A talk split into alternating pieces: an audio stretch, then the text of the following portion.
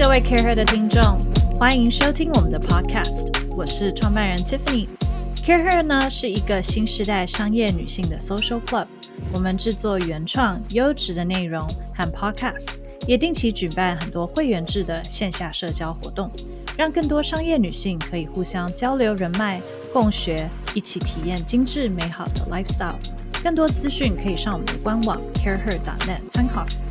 在我们的 Leading Ladies Podcast 中，我会邀请一位好朋友，他们是各行各业的商业领袖、创办人、经理人、改革者，听他们聊聊他们的真心话和为什么。准备好了吗？Hello，各位 CareHer 的听众们，大家好，我是这一期 Leading Ladies Podcast 的。代班主持人 Christina，那为什么这一次会由我来为大家主持这次的 Podcast 呢？因为这是我们第一次，其实在新加坡的一个尝试，所以我们现在跟我们今天邀请的来宾，我们现在两个人都在新加坡。那今天我们邀请到一位非常有意思的。嗯，我们的新朋友，那这个朋友其实我要先讲一下，是我怎么跟他认识的。我想大家都知道，Care Her 的朋友们都很喜欢吃吃喝喝，所以其实我是在去餐去一个非常非常有名的餐厅叫 Odette，在新加坡。那我去餐去吃饭的时候，偶然巧遇到我们今天的。贵宾 Leslie，那会遇到他，其实因为他现在其实就在 Odette 工作。然后呢，他当天其实是服务我们非常神秘的一个行业，他是一位侍酒师。那透过闲聊之后，其实我就发现他的很多工作的内容等等，都会对于 Care Her 的观众们有很多很好玩的事情。所以我今天特别邀请他，我们在新加坡来录制我们这一期的 Podcast。我们欢迎 Leslie。嗨，各位 Care Her 的听众朋友，大家好，我是 Leslie，我是台湾人，正正当当正港台湾人。对，其实其实新加坡有蛮多台湾人的哦，最近好像蛮多呃，在新加坡工作越来越多，越来越发现越来越多，而且四九四其实也有有越越来越多的趋势，但是还是以男生为主。嗯，生少少数的。嗯，那你先可不可以先跟我们聊一下，到底侍酒师这个行业到底是在做什么样的事情呢？因为我觉得其实大家都知道，可能我们去吃一顿美食，然后侍酒师酒水是非常非常重要的一件事情，它可以 complement 我们所有的美食，让我们的体验更好。可是我觉得这个行业其实蛮神秘的耶。对，其实四九是，你就想，如果一个餐厅里面男生可以。男生可以喝酒，女生也可以喝酒。那男生可以服务酒，女生也可以服务酒。所以其实四九是就是一个简单来说，在餐厅里面服务酒水的服务人员。那他可能再深层一点的话，他可能就是 in charge 负责所有整个不管是葡萄酒饮品的这个 project，在整个餐厅里面最重要的人物。那所以，呃，我知道其实 Leslie 你现在在一个非常非常厉害的餐厅工作嘛，所以 Odette 其实是一个米其林三星的餐厅。对，很荣幸我们拿到了米其林三星，然后也是亚洲五十大跟世界百大里面都是榜上有名这样。对啊。对啊，超级厉害的，因为我对真的是可能是我们呃来到新加坡的时候，大家就会第一个说哦，有一天我一定要吃到这个餐厅，这是一个很很棒的餐饮文化。然后现在大家其实也很讲究吃，所以吃变得很重要。那相对的喝也就变得不能少，他们两个就变成是融合在一起。没错，那你跟我们分享一下，说你是怎么样来到这个行业，跟怎么样来到新加坡跟 Odette 的呢？怎么样来到这个行业？其实最一刚开始，第一个想法是，其实是从小应该算是家庭环境，因为我父母是从事是营造业，那在他们休息的时间点就会变得是很珍贵。然后我爸爸他本身他喜欢喝 whisky 还有 beers，然后但我如果比如说去超市好了，去 seven 或者是去全联，有时候你就自己一一看，你就会发现为什么。whiskey 的价格会高这么多，那为什么啤酒的价格就会比较相对来说比较低。这是我第一个印象，会觉得那如果我对这个方面有更深的知识的了解的话，那是不是就可以帮他有更多的选择？所以这是开启我想要走这一条路。那真正开始在做侍酒师的时候，就是大概从学校开始去做接触，所以会觉得哦，原来只是酒类的文化真的是博大精深，还有很长很长一条路。然后后面才越来越选择比较针对于葡萄酒，那当然是现在什么都接触，包括烈酒啊、啤酒什么，都是在工作范围里面。可是我知道你大学其实学的好像不是这一门课，对不对？嗯，对我以前是，我以前是国际贸易管理系的，然后是后来就自己觉得好像其实学久了也觉得哦，可以去别的行业玩一玩这样。然后本身我又很比较外向，比较喜欢说话，比较喜欢跟人家沟通，那就觉得啊，好，那我去餐饮业玩一玩。如果失败，我再回去做国际贸易，应该 OK，应该 OK，所以我就换去餐饮业看看咯，然后就去读了。高雄餐旅大学的餐饮管理系，那也是从中里面开始去接触到我人生第一杯酒。我以前都不喝酒的，滴酒不沾。然后从大学开始，然后去发现哦，好像找到自己真的想做的东西。餐饮业还是分很多嘛，你可以做厨师，你可以做服务生，你可以做餐饮主管，你可以碰酒。那碰酒又分很多，你是调酒师，你是品酒师，你是侍酒师，就不一样。慢慢去缩减自己的目标，然后慢慢找到说你想要走的那个方向。可是我想，因为之前我们聊过嘛，其实这一这一段路程其实不是很容易。你看，你从一个滴酒不沾的人，然后要变成到能够在世界上第一流的餐厅推荐酒给很多可能真的是喝酒喝了几十年的人，对不对？我想，那这个门槛你要怎么样去跨过去的呢？我觉得。最最最大就是应该是你自己本身要，如果你相信你自己想要得到什么，你去要勇敢去追求，那你才可以拿到你想要的东西。其实这真的是你想做跟你不想做，所以即便时间上面其实拉得很长，还有加上你自己的。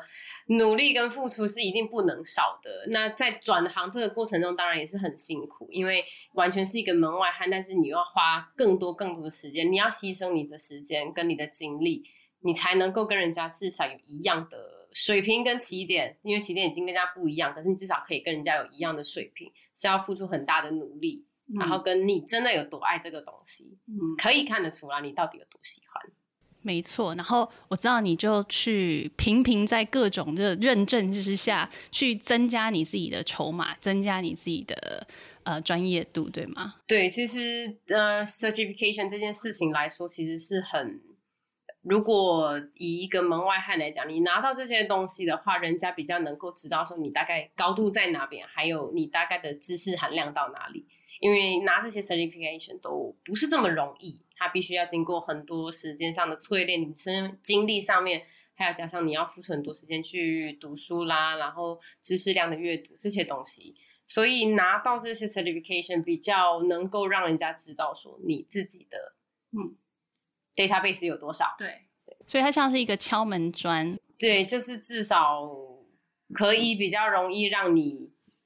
在这个行业里面有一个立足点。当然是一一起一刚开始只是起步而已，但是还是希望说，如果想要从事这个行业的朋友们啊，或者是说，嗯，我餐厅的客人，有些很多人说啊，我们其实也是想要往这一条路走的话，就大概可以让他们知道一下说辛苦程度，然后还要加上你真的很喜欢。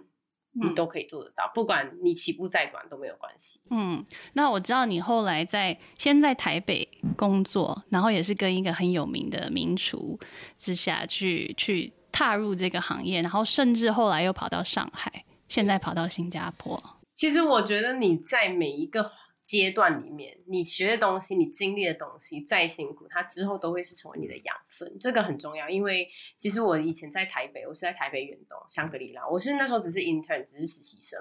实习生就是最辛苦的阶段，因为你是钱拿最少，可是你做最多事。一开始我在宴会厅，那宴会厅其实蛮辛苦，是因为，但是我现在也学到了很多从宴会厅里面。甚至是我在一个婚宴上面，我那时候还要去学帮忙怎么打桌型啦、桌布的颜色的搭配啦、桌花，然后还有加上后面的背板，然后还有舞台灯光设计这些东西，全部都在宴宴会厅学的。比较重要的是女生，特别是女生的实习生，因为你可以当新娘的小秘书，就是有时候饭店会付一个，那个只有女生可以当。那我也就在上面学到了更多，比如说是。就是说，呃，中中式那种奉茶的技巧啦，或者是说，呃，煮汤，也就是比较多传统的礼节，这个东西都是在以前在实习的时候学到的。那你，你只能说他在往后你的生活上面，还有加上你的工作经验上面，他都会对你有所帮助。那后面毕业之后，就选择我第一个目标就是我一定要去乐木法式餐厅工作，那是我第一个目标。然后。我那时候也没有想太多，就是我只是我就是要去这里工作。怎么会这么坚定的觉得这里就是你的 dream job？我去呃查过很多关于餐厅的背景故事啊，还有加上主厨的背景故事，就又加上她是女主厨，然后又让我觉得说其实。呃，女生可以做很多事情，所以我会更想要知道说她到底怎么经营一间餐厅。然后我其实也没有想太多，就是我一定要去这间餐厅，所以我用尽了我所有的方法去得到这一份工作。我在我投了超多次履历，然后一直打电话给人事部、管理部，然后打电话给副理，尤其是在人家最忙的时候，人家十一点半客人刚进来的时候打电话去，然后。不厌其烦的两天三天打一次，可能大家都很讨厌我吧。然后后来我就得到了就是面试的资格，然后进一步就得到了，然后可以好，你来试试试穿制服吧。对，所以最后就拿到这个这个机会，然后开始在乐木工作。对啊，做了三年之后才决定去上海工作。对，然后开始就是试酒师的这条路。所以这真的是一个，我觉得你需要很积极主动，知道自己的目标，然后努力向前去走。Nothing will stop you，这样子。对，因为如果你自己很清楚你的明呃目标在哪边，你就能够去那个方向去追求，然后你会自己去设短期目标、长期目标。那我现在应该怎么做？它中间会有很多的岔路，因为今天可能会有。朋友要庆生要聚会，但是你发现说其实我已经 behind schedule，那你要怎么办？这东西是每天在发生，所以你只有调试你自己的心情，然后跟你调试自己的步伐，你才会慢慢的靠朝你想要的目标接近。而且我知道你现在在新加坡的这份工作，其实也是你主动出击以后得来的。对，所以其实很多东西是你想要，你真的要自己去征求。人家没有开职缺，但是不妨写个信去问看看。可能很多人是我看着啊，他们没有，那我可能就没关系，我就等。我觉得我不是一个这么被动的人，嗯，我一直都是希望我想要，那你就争取看看。世界上这么多人，所以即使我失败，也没有人真的这么在意，嗯。所以你不出击，你就是零。可是如果你试看看，也许你有百分之五十的机会，嗯。even 只是一个回复一封信，他会告诉你有或没有。那至少你试过，对我，我觉得这件事情是我跟你认识了以后，我觉得在你身上看到一个非常非常特别的一件事情。因为我想，可能 Care Her 的听众朋友都有听到，我们其实之前有分享过，其实是有呃调查，就是研究调查显示，女生跟男生在求职的时候。通常女生要认为自己可能有百分之九十以上符合了那个他说要求的条件以后，他们才敢去 apply。可是男生可能百分之五十六十，他们就愿意去踏出第一步，他们就愿意踏，他们就觉得那个工作就是他的了。所以我觉得要用女生在这一方面来讲，我们会给自己很多很多的束缚，很多很多的门槛。可是其实好像听从你的经验来看。那些其实好像是自己给自己设置的一些限制。对，所以真的，因为台湾小小的，但是其实你仔细看，台湾已经很大，这个市场已经很大。那你再往往外去走，世界更大，没有人真的在乎这么一个渺小的事情。所以要要去尝试，不管是你今天想要去考一个 certification 也好，你今天想要去 apply 一个工作也好，你今天想要去认识一个朋友，参加一个。很厉害的，嗯，酒商聚会也好，你没有去主动去提出要求，你就没有机会啦。对，所以我觉得勇敢，然后去认识你自己的需求是很重要的。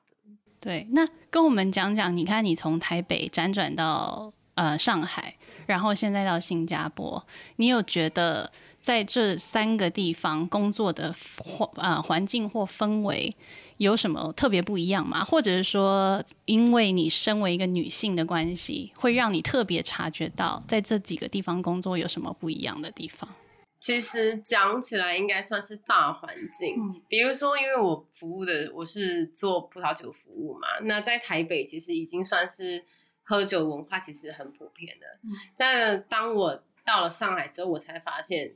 台湾还是属于比较发展中的状态，在葡萄酒这一块，因为台湾喝的早是 whisky，因为我们有很厉害的卡巴纳，我们有很厉害的欧玛，嗯然后我们有很厉害自己的台湾啤酒，但葡萄酒相对就比较示弱。可是，在上海来说，他们虽然起步比较晚，但是因为他们有大量的热钱，所以就变成说他们文化上面的差异才是最明显的，就是他们比较支持，比如说大品牌啦，然后我今天一定是名贵的酒，一定是优先，所以这是文化上面的差异。那辗转到新加坡就更不一样，嗯因为新加坡是更多族群，那你可能在这边，你可能会有新加坡当地人，你可能会有欧美人士，你可能会有马来族群，你可能会有印尼，你可能会有泰国，这里面都夹杂着非常多非常多的就是政商名流在里头对。他们拥有的钱跟他们拥有的资本额是难以想象的，所以他们每一次买酒跟他们多早就开始接触就是葡萄酒文化这件事情是。真的是让我们敬而远之对，所以在服务这一块来说，这三个不同的地区跟不同的区块的族群来讲，就会真的是让你在做服务的时候，你就要用不同，因为尤其是针对他们的语言，对，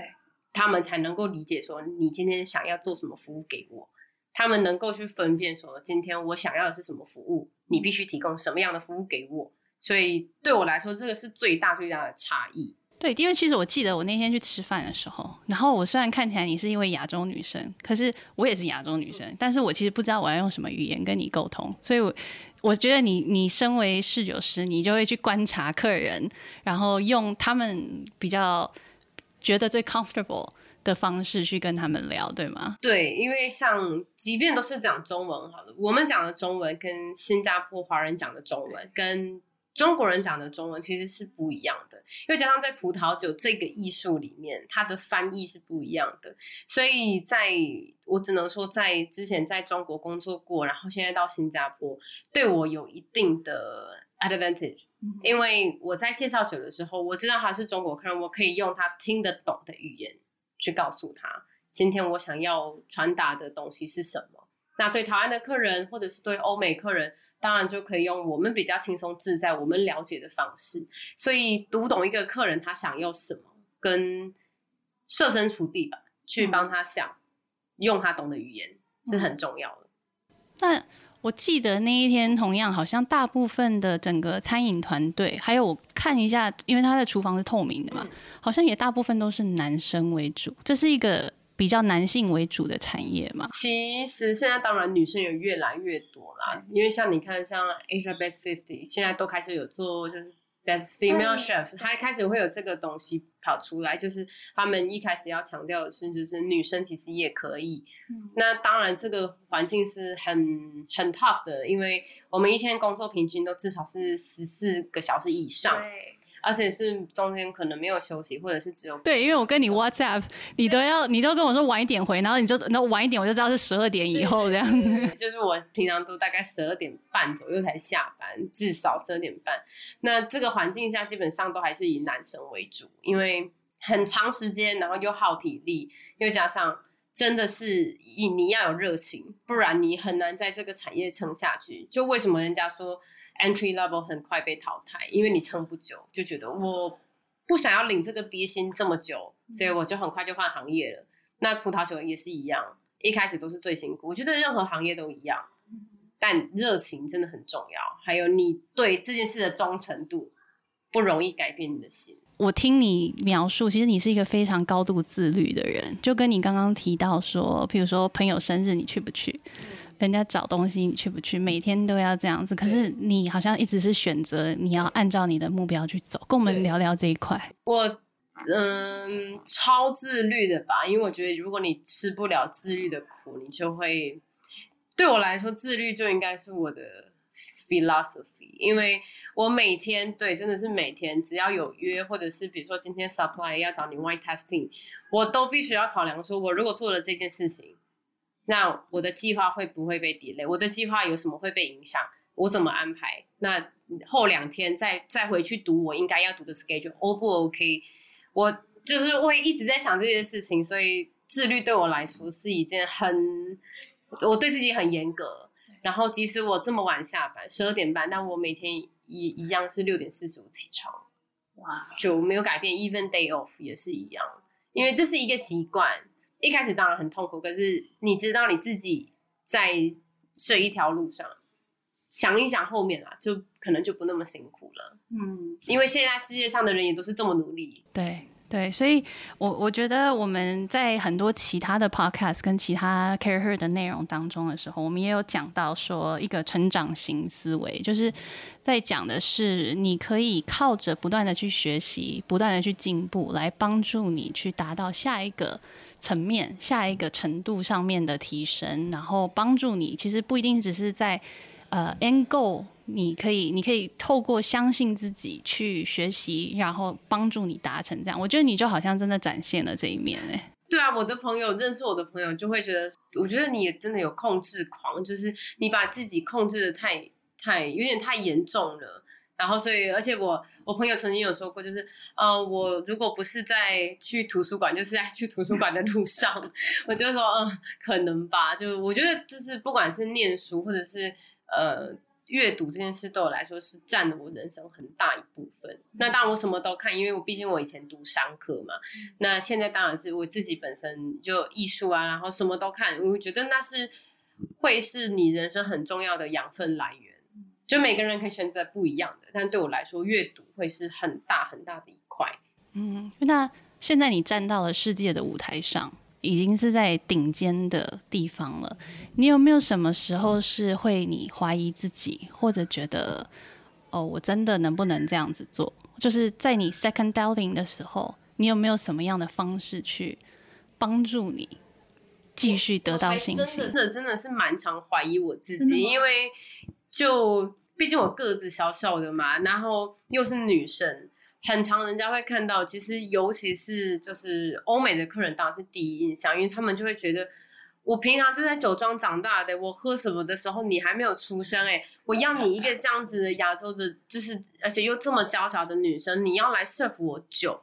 ，OK，他就其实会开始，客人每天都在 challenging 你，那他可能就说，比如说 OK，那我现在就带我自己的酒，你看过这个酒吗？那 OK，如果你稍微能够讲出一点点东西的时候，他可能就。稍微好一些些，那再来你要跟他讲说，OK，那我们有 one for one 哦，那就是你点呃，你带一瓶，那你可能要点我一瓶酒这样，那他就会跟你说，OK 啊，那你去推荐我一个，就是他会出题目给你，你推荐我一个类似的这个，可是我不要这个国家的，那我要就是口感相似的，但是年份不要差太远的，你有办法找出来吗？他就会很常会遇到这种问题。那当你可以真的去就是解决这件事情游刃有余的时候，他们就比较容易能够信任哦，原来女生也可以做到哦，原来亚洲女生也可以做到，就是会变成说他们在性别上面，他们其实还是有一定的落差，但只要你自己觉得这件事情没有，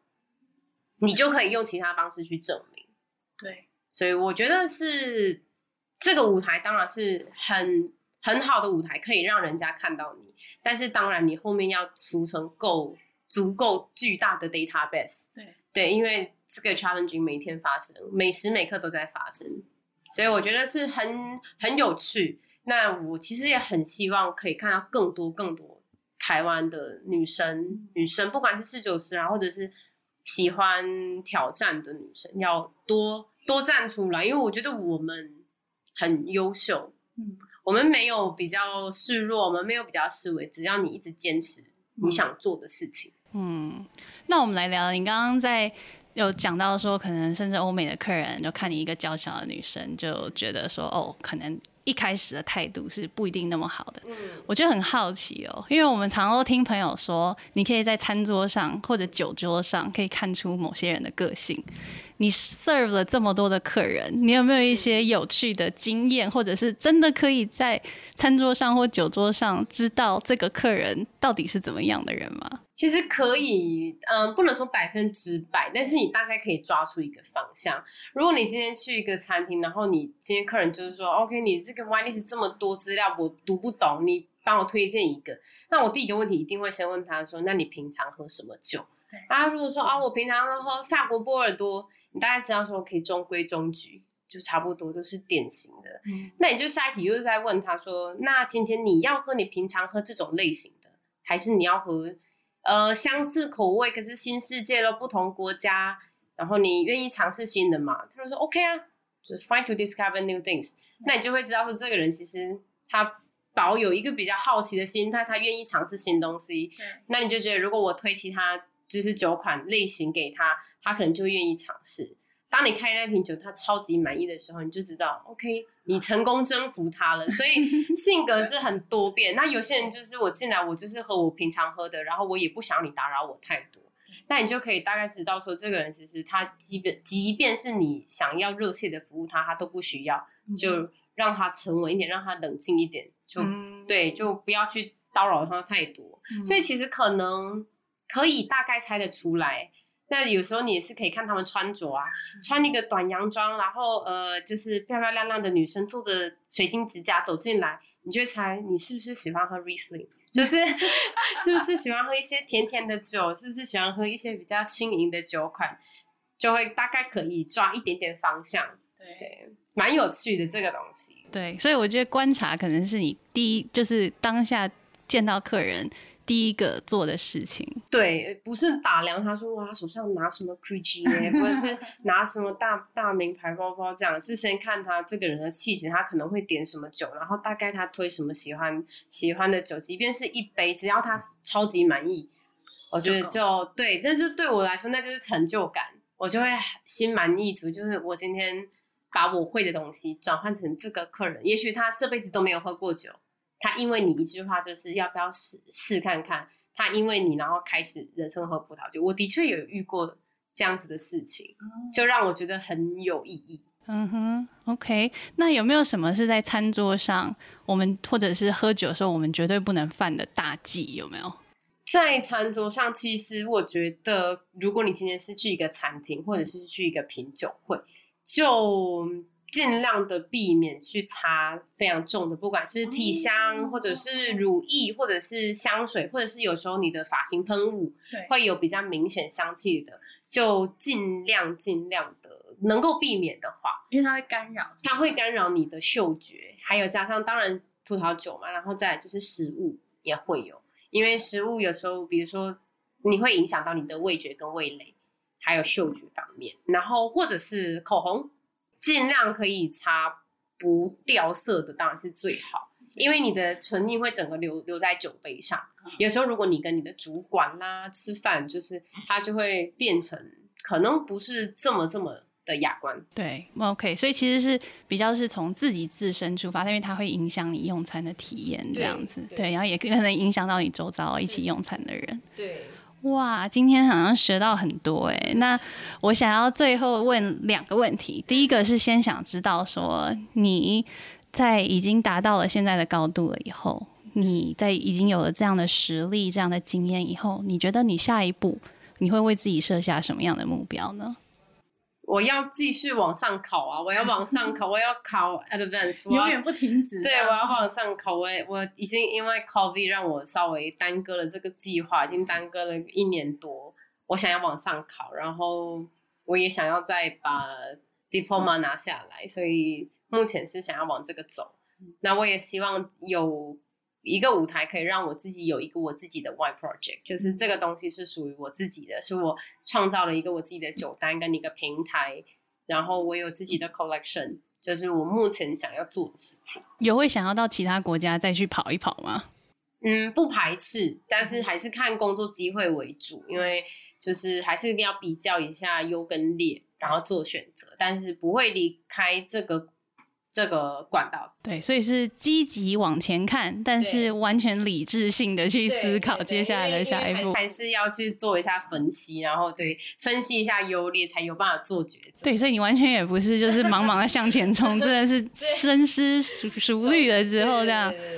OK，那好，那我们觉得今天我们呃最后的一个问题是我们现在开始，我们都会问我们所有 leading ladies like podcast 的呃是关于你的 support net，因为尤其我想你在跑了这么多地方，你经历了这么多的挑战，我们很想知道，我们很想要鼓励所有我们的听众跟观众们，他们让他们去思考，说是什么样的。一些 support net 让他们能够去挑战自己，所以我想问问 Leslie，你觉得你会用什么样的方式去思考？说是什么样的能力也好，人也好，周遭也好，你的 support net 是什么？我可能会是正向的态度。就因为我希望是很有正能量，就是我自己。那因为你要有正能量，even 你在很低潮的时候，或者是你工作的环境，或者是薪资不好的时候，很多时候你要有这个东西，然后你才可以渲染给大家，渲染给你身边的朋友啦，或者是家人啦，还有你工作上面的伙伴。因为这个东西是很重要，所以我觉得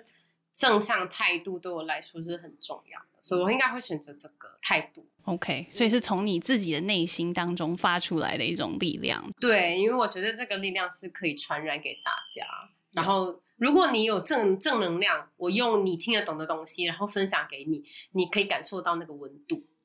好啦，那我们今天很谢谢 Leslie 来跟我们分享你一路走来的过程。那所有 Care Her 的听众朋友们，请记得要给我们留言，还有点赞，还有在 Podcast 上面给我们五颗星哦！谢谢大家，拜拜。